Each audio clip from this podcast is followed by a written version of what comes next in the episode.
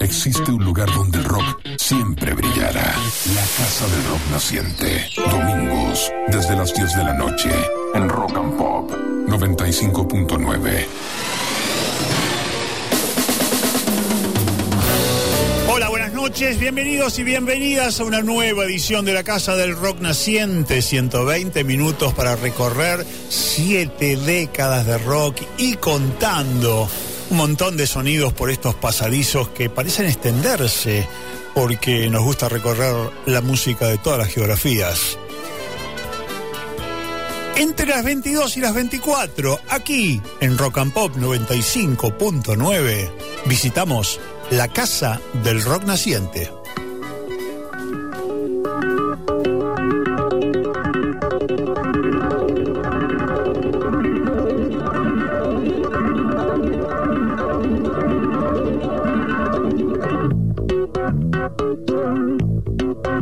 Thank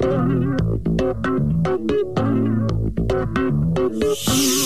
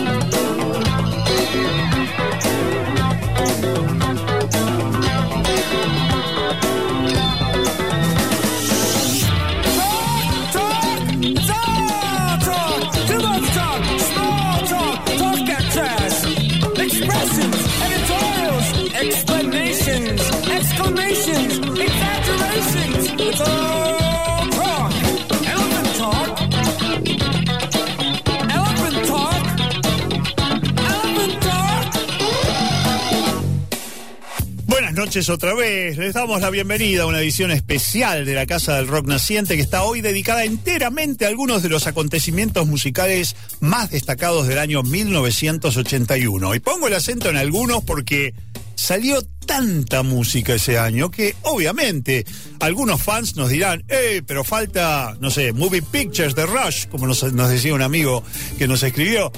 Este, sí, algunos van a faltar, pero van a haber unos cuantos ejemplos de este año que fue muy interesante en lo que hace a la música. En la Argentina surgía una nueva generación y nuestros músicos pioneros también seguían muy activos. Algunos de ellos regresaban a nuestro país luego de experiencias europeas y aunque aún vivíamos bajo la bota del proceso, poco a poco se empezaba a ver algún resquicio de luz democrática en el horizonte. Más allá de nuestras fronteras, la explosión del punk había dado lugar a un montón de ramificaciones interesantes a las que se denominaba, en una definición abarcativa, pero a veces insuficiente, como New Wave. También se la llamó post-punk. También varios músicos que habrían brillado en años previos al punk se estaban reorganizando con nuevas propuestas. Así que bueno, el programa de hoy de la Casa del Rock Naciente lo vamos a dedicar a algunos de los muchos artistas que brillaron en aquel ya lejano 1981. Así que les invitamos a sumergirnos juntos en el tiempo y viajar ja, 41 años hacia atrás para disfrutar de unos sonidos fantásticos. Como habrán advertido algunos y algunas, comenzamos nuestro programa con King Crimson, banda que justamente se reformaba en 1981 con una formación que tenía a Robert Fripp en guitarras, Adrian Bellew en guitarras y voz, Tony Levin en bajo y stick y Bill Bruford en batería y percusión.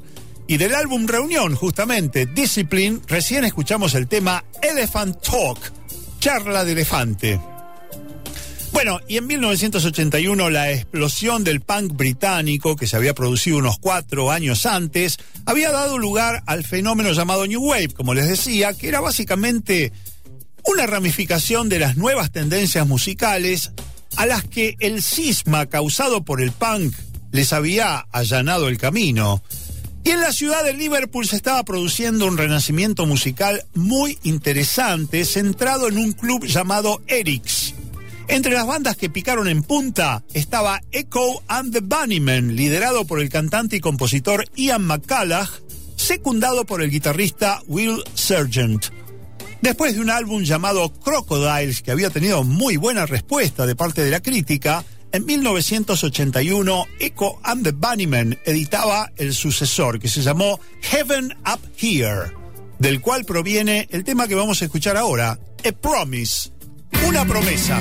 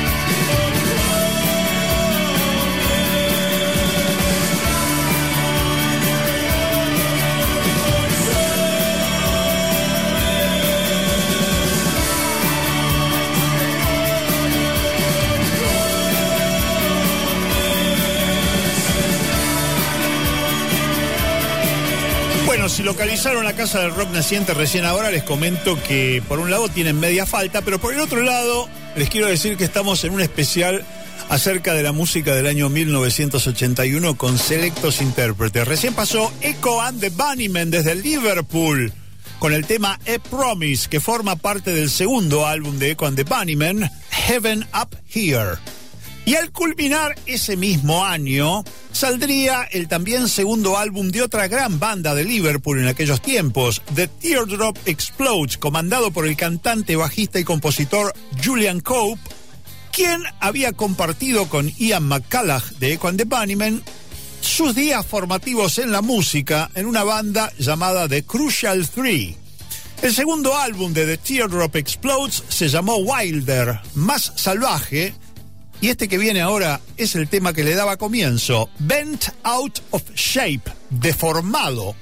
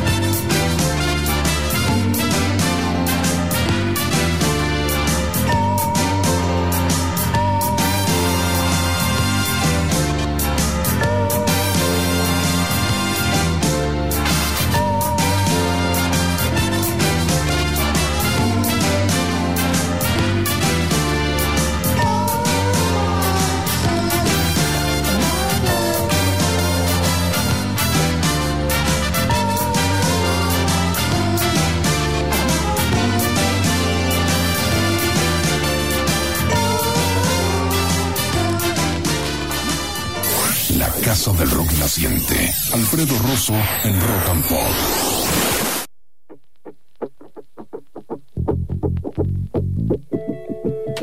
Veníamos de escuchar a The Teardrop Explodes con Bent Out of Shape, deformado de su segundo álbum Wilder, y como habrán podido apreciar, tanto Echo and the Bunnymen como The Teardrop Explodes hacían una música sofisticada y ambiciosa, y tenían algunos puntos de referencia en común, la música de los Doors, la música de Velvet Underground, y también la primera generación de bandas psicodélicas de los años 60, esa que fue compilada en un excelente álbum llamado Nuggets por Lenny Kay, que también es guitarrista, como ustedes saben, de la banda de Patti Smith. Bueno, y mientras tanto, en la Argentina de 1981, uno de los grupos dominantes era Cerú Girán, Charlie García, David Lebón, Pedro Aznar y Oscar Moro. Y ese año iban a alcanzar su más alto nivel de popularidad e iban a cerrar 1981 con un puñado de fantásticos recitales en el Teatro Coliseo de Buenos Aires. A la vez, ese mismo año, Cerú Girán había editado su cuarto álbum de estudio, Peperina, del cual proviene el tema que vamos a escuchar ahora, En la vereda del sol.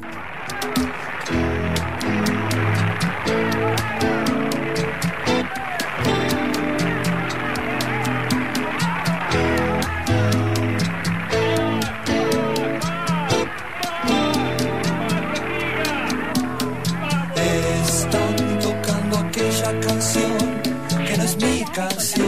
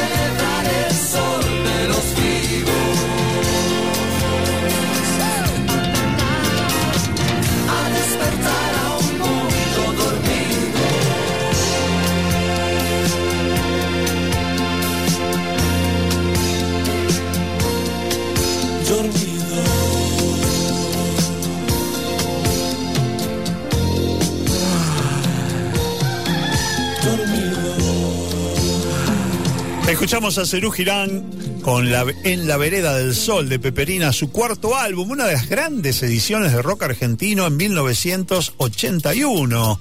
Una época en la que creadores como Charlie García tenían que hacer piruetas para seguir comunicando letras de fuerte contenido social, utilizando eufemismos para no ser blanco de la férrea censura del proceso militar que gobernaba de facto nuestro país. La lucha por eludir a la censura era continua, como también lo sabía otro de nuestros grandes artistas, León Gieco, quien no era bien visto en los estamentos oficiales por haber editado canciones que llamaban al pan pan y al vino vino, como Hombres de Hierro, Solo le pido a Dios, La Navidad de Luis, Canción de Amor para Francisca o La Historia Esta, sin ir más lejos.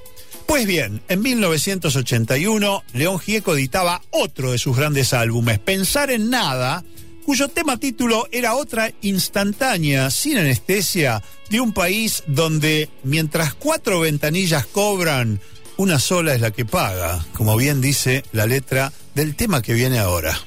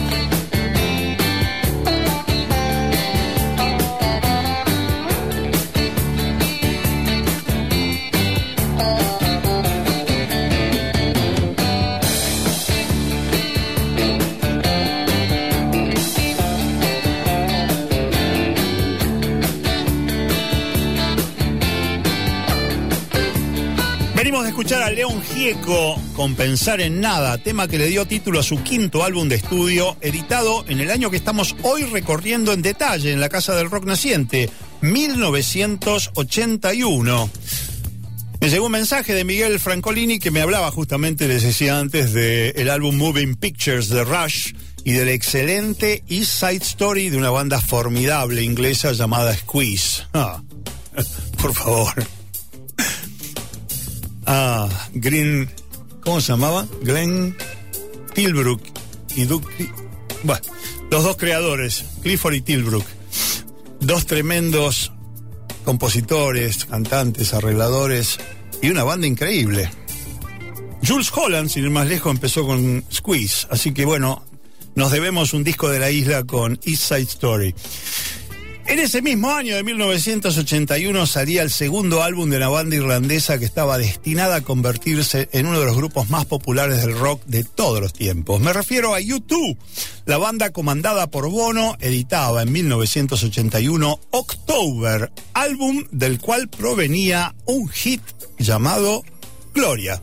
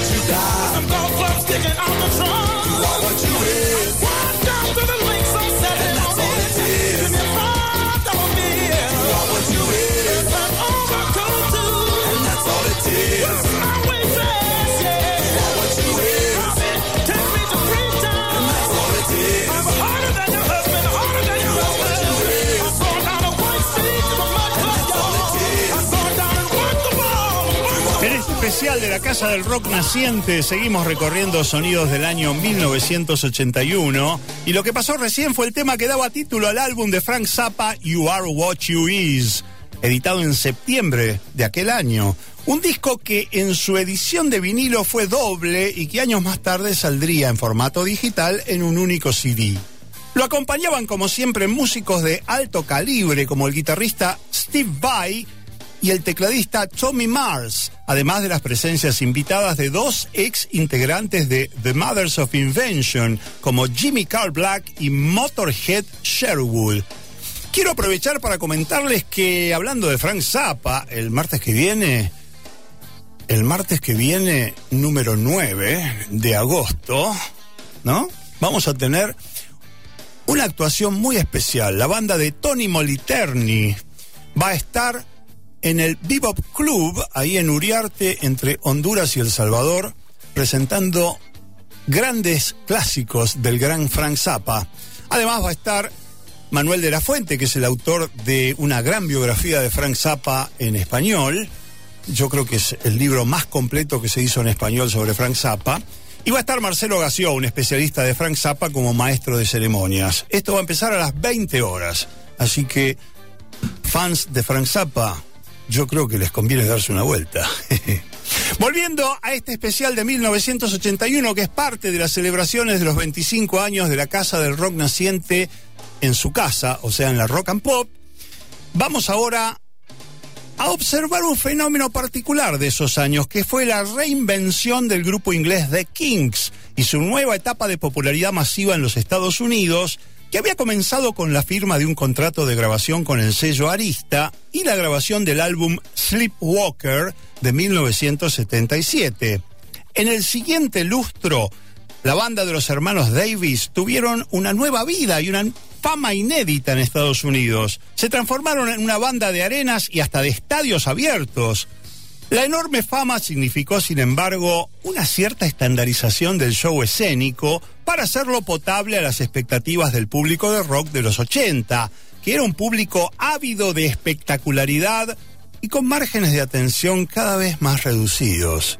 Así que fue con un alto porcentaje de ironía que Ray Davis, el capo de los Kings, bautizó el álbum que la banda editó en 1981 como Give the People What They Want.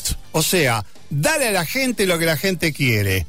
Aquí está el tema que le dio título, The Kings.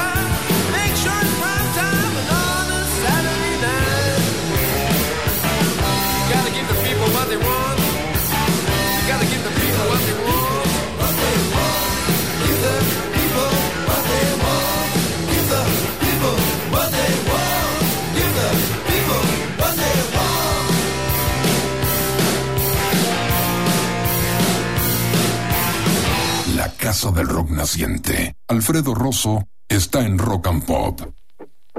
Bueno, y con la aparición de MTV, es decir, de un canal de televisión por cable que en principio pasaba videos musicales las 24 horas, era obvio que los medios de difusión habían puesto su mira en el rock a principios de los 80 un fenómeno que era cada día más popular y masivo, por eso no era de extrañar que los Ramones abriesen su álbum de 1981, Pleasant Dreams, que salió en Argentina como Sueños Placenteros, con un tema que se llamaba We Want the Airwaves. Queremos copar las ondas radiales.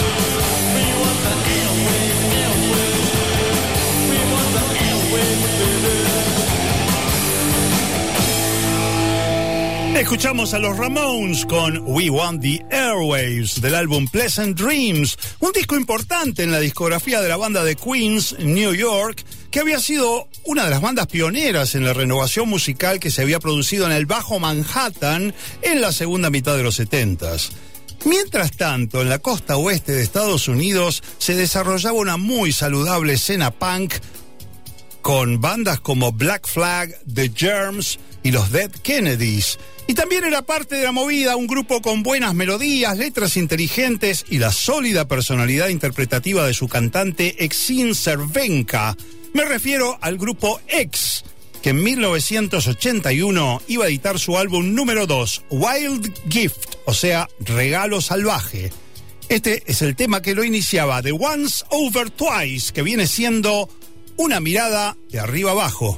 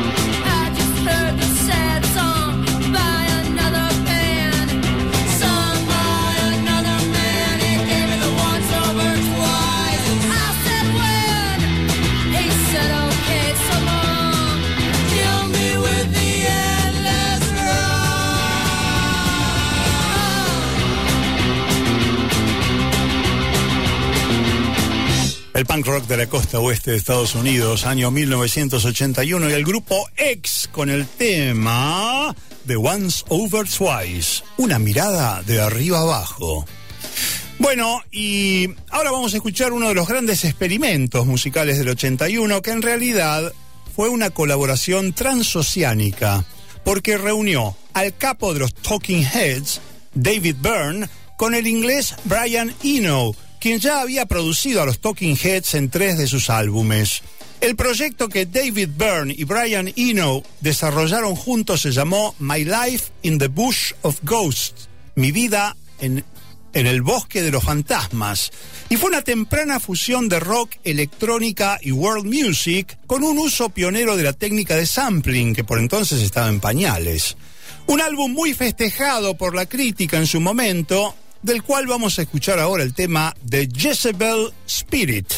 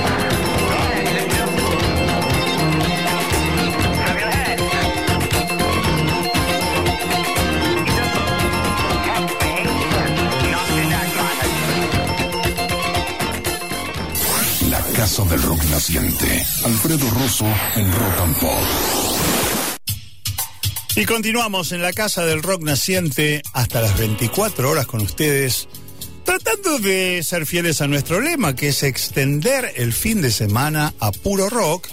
Y hoy con un especial, muy especial, valga la redundancia, que está dedicado a la música del año 1981. En el firmamento británico y también en Estados Unidos, los años 80 iban a traer muchas transformaciones en lo que hace a música y también en términos sociales y políticos. En nuestro país también asomaba una renovación musical que era tanto generacional como estilística. Pero no hay que olvidar que todavía estábamos bajo un gobierno militar de facto y todo lo que tenía que ver con rock era mirado con sospecha.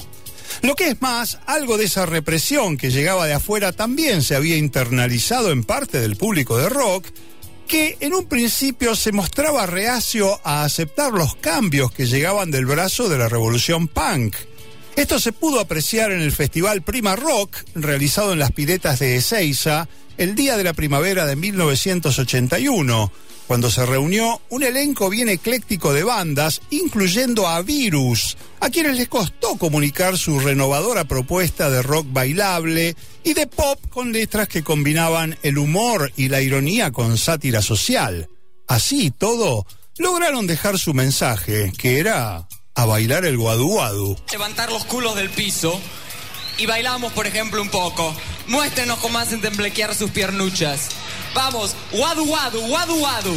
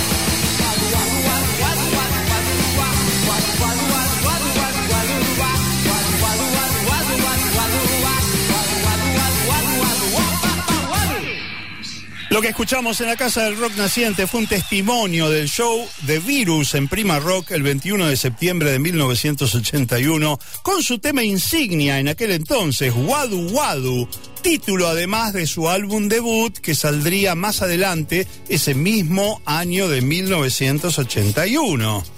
Y tenemos una muestra más de lo que fue esa jornada festivalera de Prima Rock, con una banda que contaba con tres guitarras en su formación y que fue elegida por la revista Pelo como la banda revelación de 1981.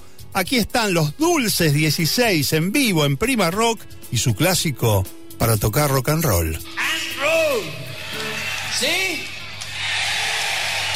Rock and roll.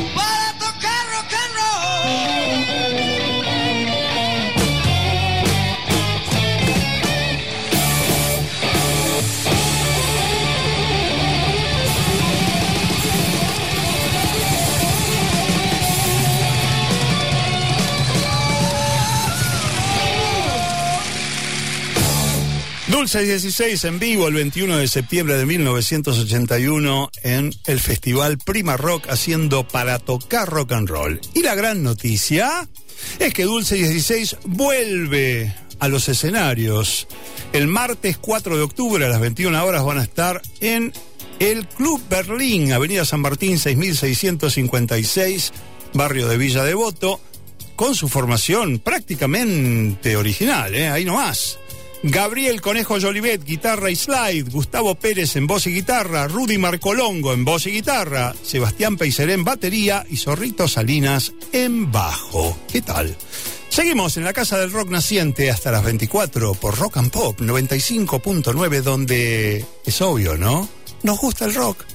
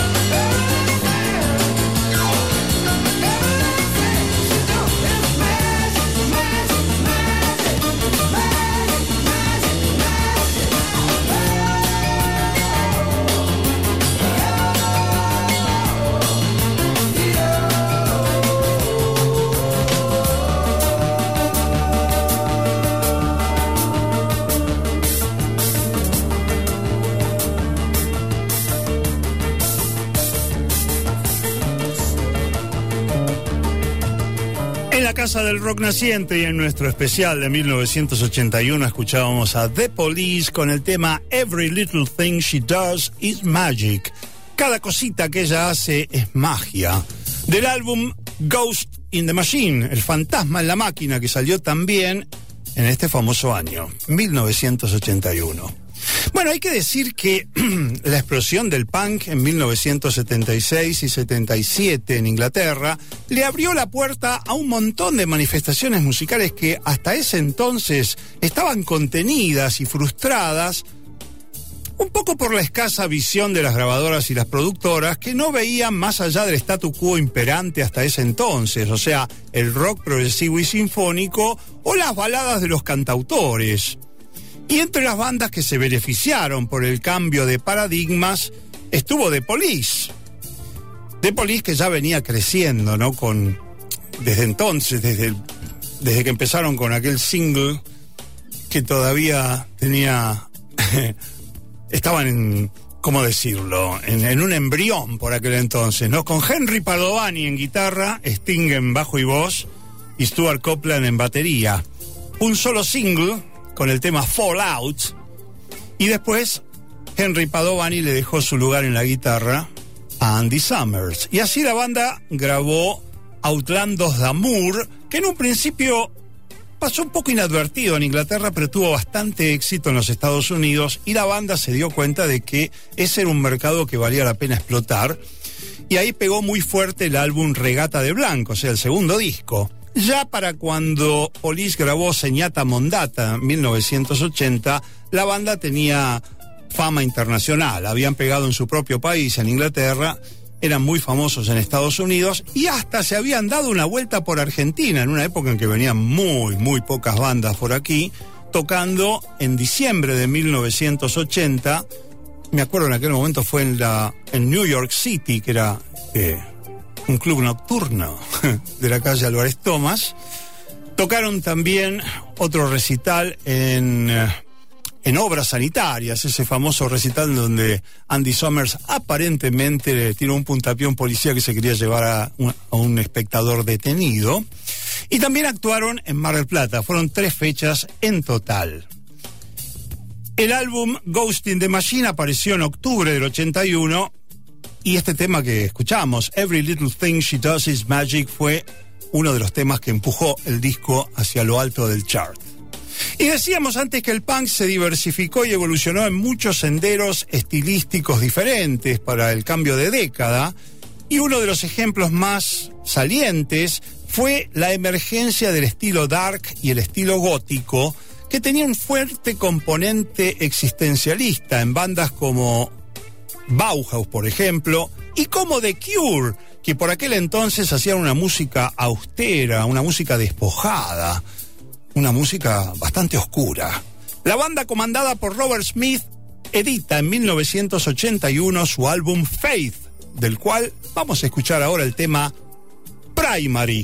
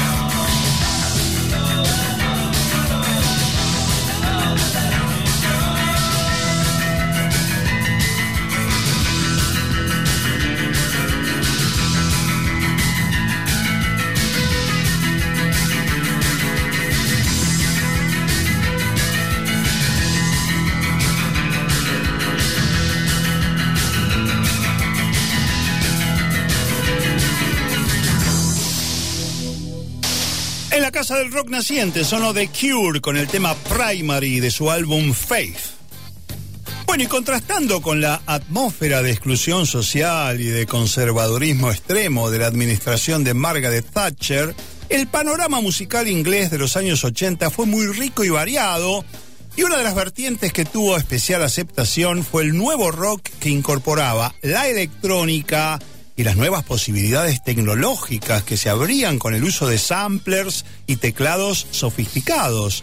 Bandas, por ejemplo, como Orchestral Maneuvers in the Dark, como Depeche Mode, como Visage, entre otras, utilizarían con acierto este nuevo arsenal de posibilidades musicales. Un grupo que tuvo particular éxito fue Soft Cell, que contaba además con la poderosa voz del cantante Mark Almond. Los vamos a escuchar con un enorme hit transoceánico que anduvo muy bien también en Argentina. Un hit del año 1981, justamente, Tainted Love, Amor Manchado, que salió como single y que además formó parte de su álbum Non-Stop Erotic Cabaret.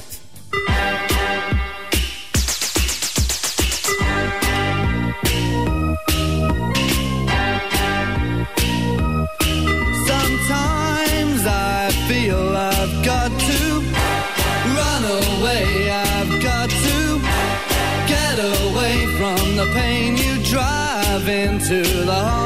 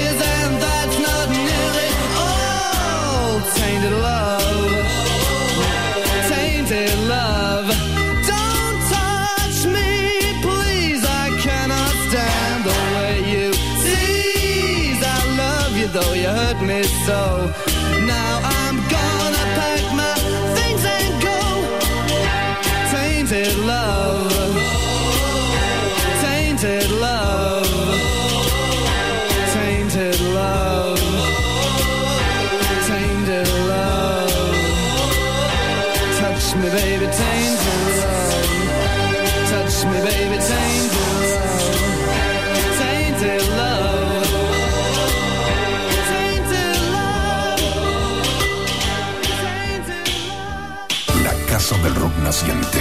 Domingos de 22 a 24 por Rock and Pop 95.9. La casa del rock naciente. Bueno, hay que decir que en nuestro país la llegada de los años 80 también significó una explosión de nueva música. A la renovación musical que apuntaba Virus, pronto se sumaría en su extremo más punk los violadores y ya estaba en marcha el gen que desembocaría en Soda Stereo. El humor, el hedonismo y el baile se iban a articular en bandas como Los Abuelos de la Nada y Los Twist, pero también había un fuerte surgimiento del hard rock y el metal, con bandas como V8 y desde ya con la creación de Riff. Papo en primera guitarra y voz, Vitico en bass y voz, en bajo y voz. Boff en segunda guitarra y Michel Peyronel en batería y voz. En el año 1981 salieron sus dos primeros álbumes, Ruedas de Metal y este otro disco del cual vamos a escuchar el tema que le dio título, Macadam 3210.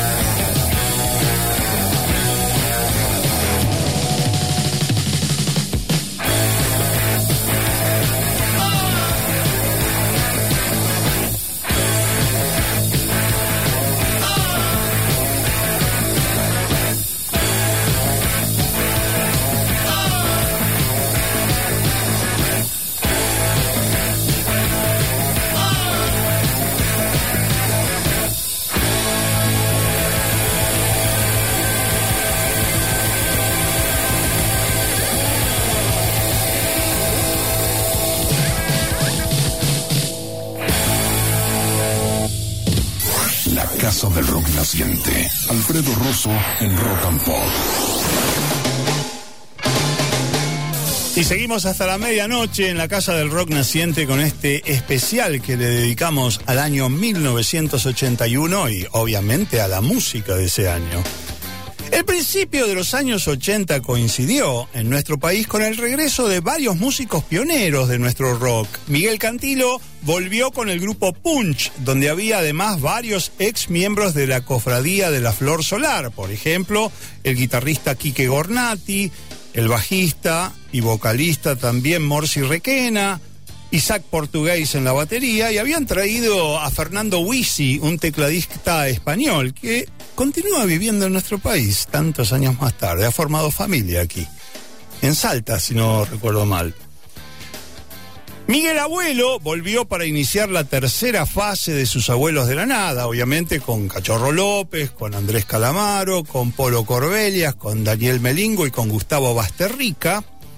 Lito Nevia puso fin a su exilio en México y en mayo de 1980 Javier Martínez y Claudio Gavis regresaban de sus respectivas estancias en Europa para volver a juntarse con Alejandro Medina y realizar una serie de históricos recitales en el Estadio de Obras, poniendo así de nuevo en funcionamiento al trío Manal. Al año siguiente, es decir, justamente en 1981, Manal iba a editar su tercer álbum de estudio, Reunión, donde le agregaban a su característico blues y rock una nueva sensibilidad jazzera. Lo que vamos a escuchar, sin embargo, es un clásico blues que sirve como marco a un romance urbano que sufre las presiones de la gran ciudad. Escuchamos a Manal y de su álbum Reunión de 1981 el tema Nos veremos mañana.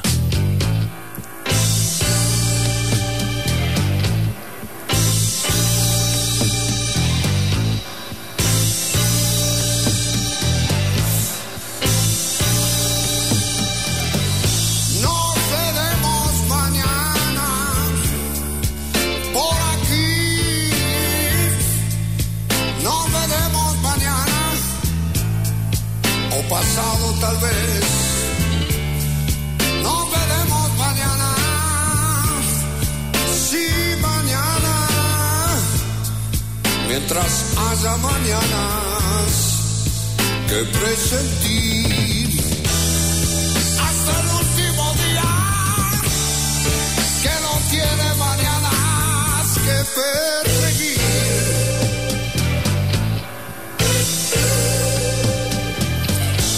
Llámame a mediodía que te voy a decir dónde nos encontramos esta tarde para vivir. Esta tarde veremos otra vez la ciudad, que es un día más vieja y más nueva igual.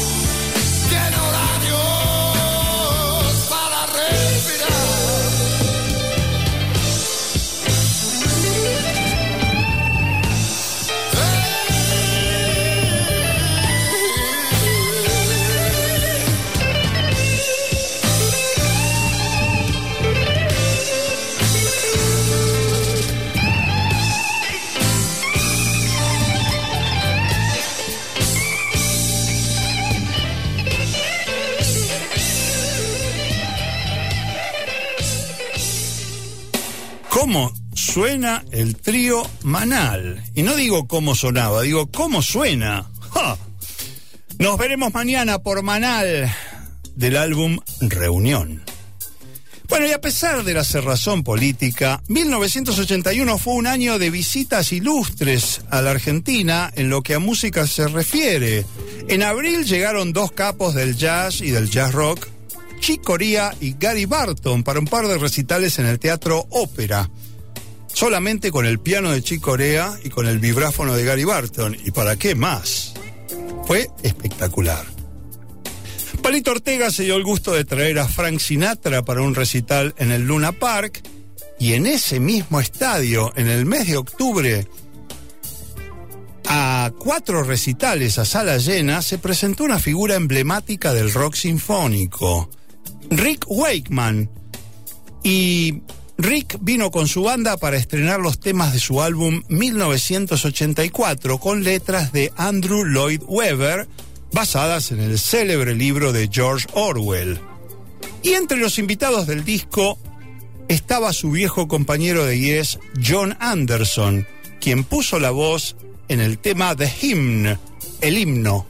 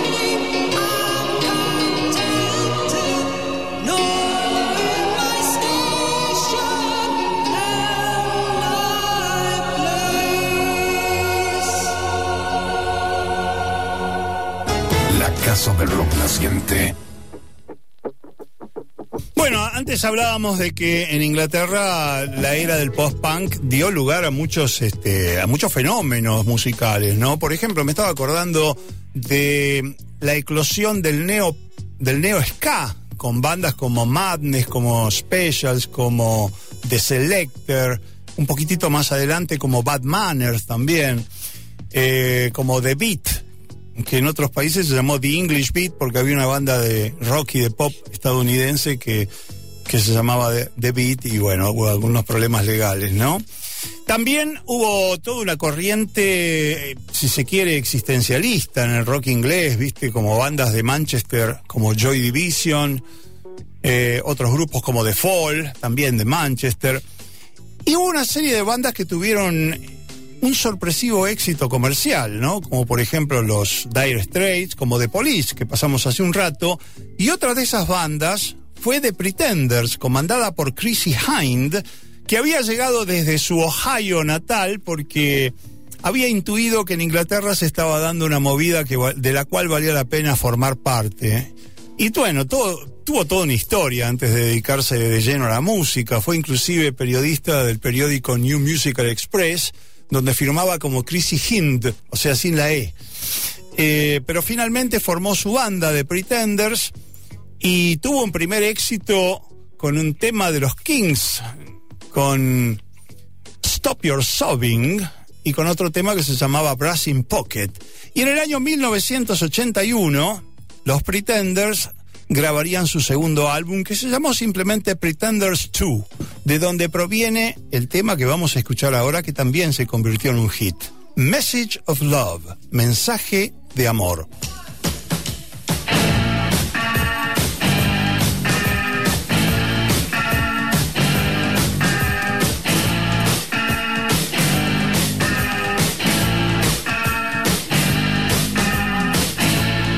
Now the reason we're here as man and woman is to love each other, take care of each other. When love walks in the room, everybody stand up. Oh, it's good, good, good. Like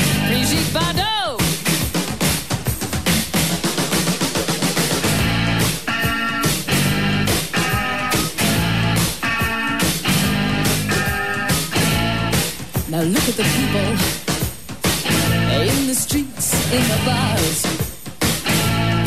We are all of us in the gutter.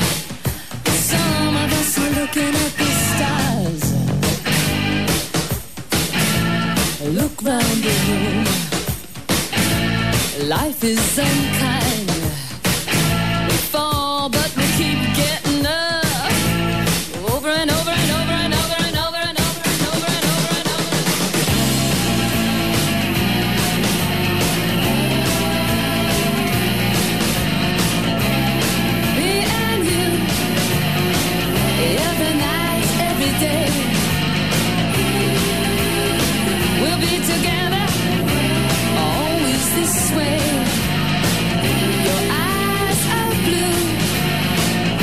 The heavens above. Talk to me,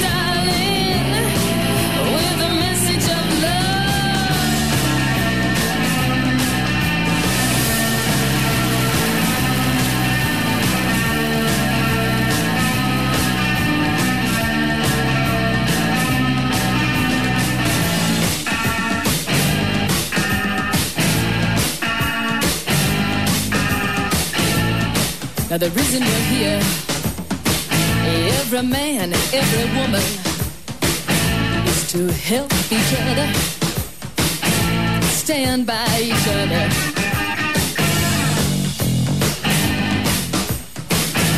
When love walks in the room, everybody stand up.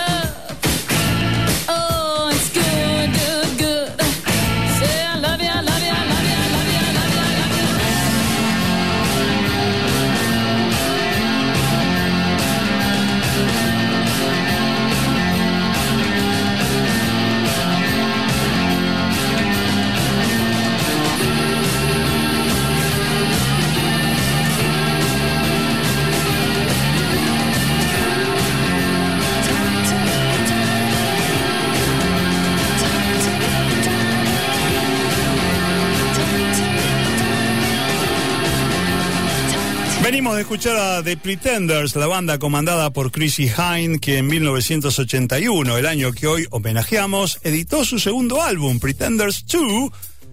¿De dónde proviene el tema que pasó? Message of Love, mensaje de amor. Mientras tanto, en nuestro país, a la vez que se incorporaban nuevas generaciones al rock argentino, nuestros pioneros seguían bien activos. Charlie García estaba a punto de encarar una carrera solista que sería muy fructífera en años subsiguientes, y Luis Alberto Spinetta comandaba Spinetta Jade, banda que en noviembre de 1981 editó su segundo álbum, Los niños que escriben en el cielo. Los músicos eran en ese momento el propio Spinetta en voz y guitarras, Diego Rapoport y Leo Sujatovich en teclados, Frank En bajo y Pomo Lorenzo en batería y percusión. Vamos a escuchar de ese álbum Contra todos los males del mundo, también conocido como El Antídoto.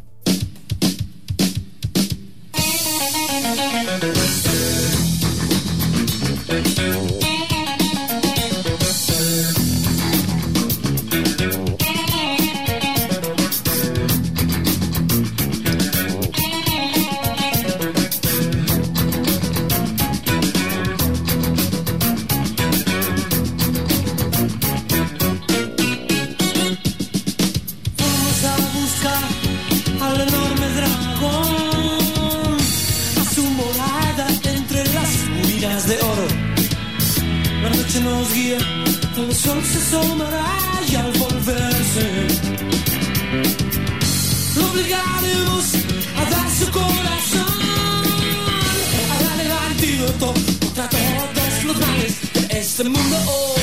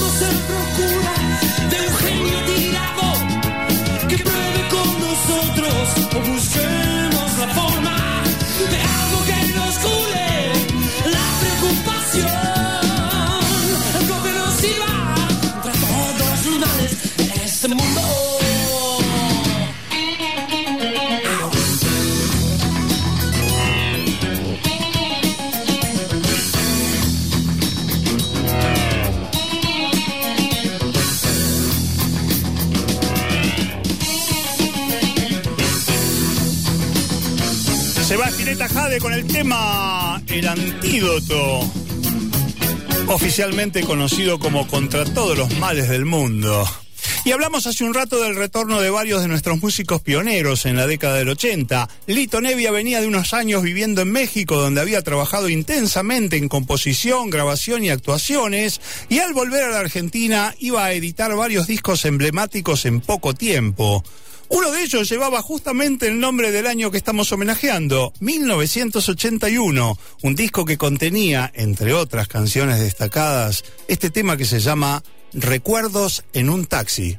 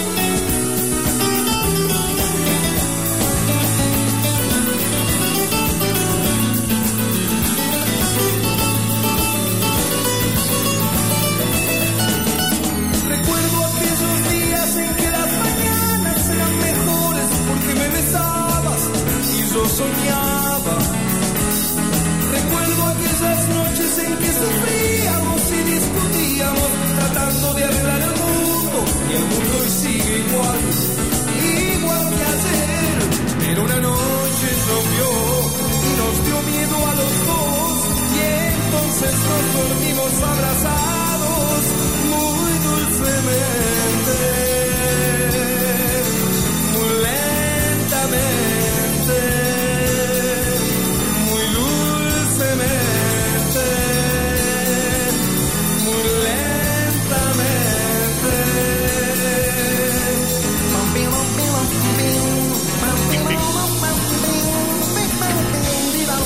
Se va Nevia con recuerdos en un taxi de su álbum 1981, justo el año que estamos homenajeando hoy aquí en la Casa del Rock Naciente, en este especial que es como, digamos, la...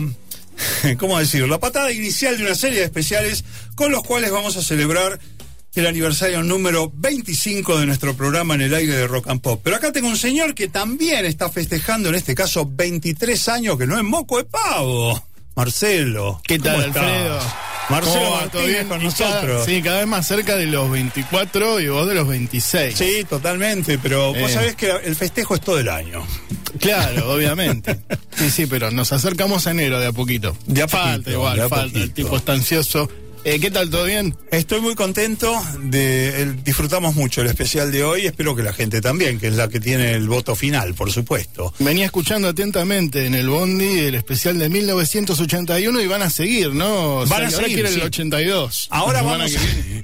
No, lo que vamos a hacer ahora es una serie que se llama Eras del Rock, donde Sí. vamos a ir al vamos a ir más o menos cronológicamente a mm, bucear en los orígenes del rock internacional, desde la época del blues del, del Delta hasta Bien la atrás. actualidad. Bien atrás y hasta la actualidad. O sea que van a ser una serie de largos programas y pensamos también en algunos especiales dedicados a una banda o a un solista en particular que creo que también la gente va a disfrutar. Está bueno, mirá, vos hablabas de los orígenes del rock y justamente el viernes vi la película de Elvis. No sé sí, si, si sí, vos la vimos, la, vimos este ayer justamente. y ¿Qué te pareció? Muy bien, yo la disfruté Eh, inmensamente. Digamos, es hollywoodense, pochoclera, con Lo que quieras. todas las escenas con remates y demás. Te lo presenta quizás como un superhéroe, pero está bien. si es Está bien, Elvis, sí, sí, ¿no? sí, sí, es O sea, aparte de la música, Sí, ya, de alguna manera, claro, compensa todo. Absolutamente de acuerdo. Bueno, y ahora estaba a punto de decir, pero lo digo directamente Dígalo, con el protagonista, estaba a punto de decir que se queden en el Rock and Pop porque se vienen tres horas fantásticas desde las 24 y hasta las 3 de la mañana, el bombardeo del demo. Así es, mucha música, shows históricos del archivo de Rock and Pop. Eh, ¿Algún clásico de esos? ¿Viste que tenías el disco en tu casa? Pero en vez de, no sé, el corte de la radio ponías otro. Alguno que dando vueltas por ahí, que lo festejan mucha música y recomendamos bandas independientes y convocamos a todos y todas que manden sus canciones. Bueno, y yo creo que vos suscribís al lema de la Casa del Rock Naciente que es Estiramos estirar el fin de semana. sí, el puro domingo, rock. Claro, sí, sí. Y el lunes que viene es feriado. Así que estiramos toda la semana. La cuenta semana. que es todo fin de semana. Perfectamente. Los vamos a dejar entonces con el bombardeo del demo con Marcelo Martínez. Y antes de eso, tenemos un último tema. Pero queremos agradecerle a Josué Cejas por la operación técnica de este programa. Yo soy Alfredo Rosso, elegí la música, escribí el guion. Y nos vamos con otro clásico del año 1981, el álbum de los Rolling Stones, Tattoo You. Y este tema que se llama Black Limousine.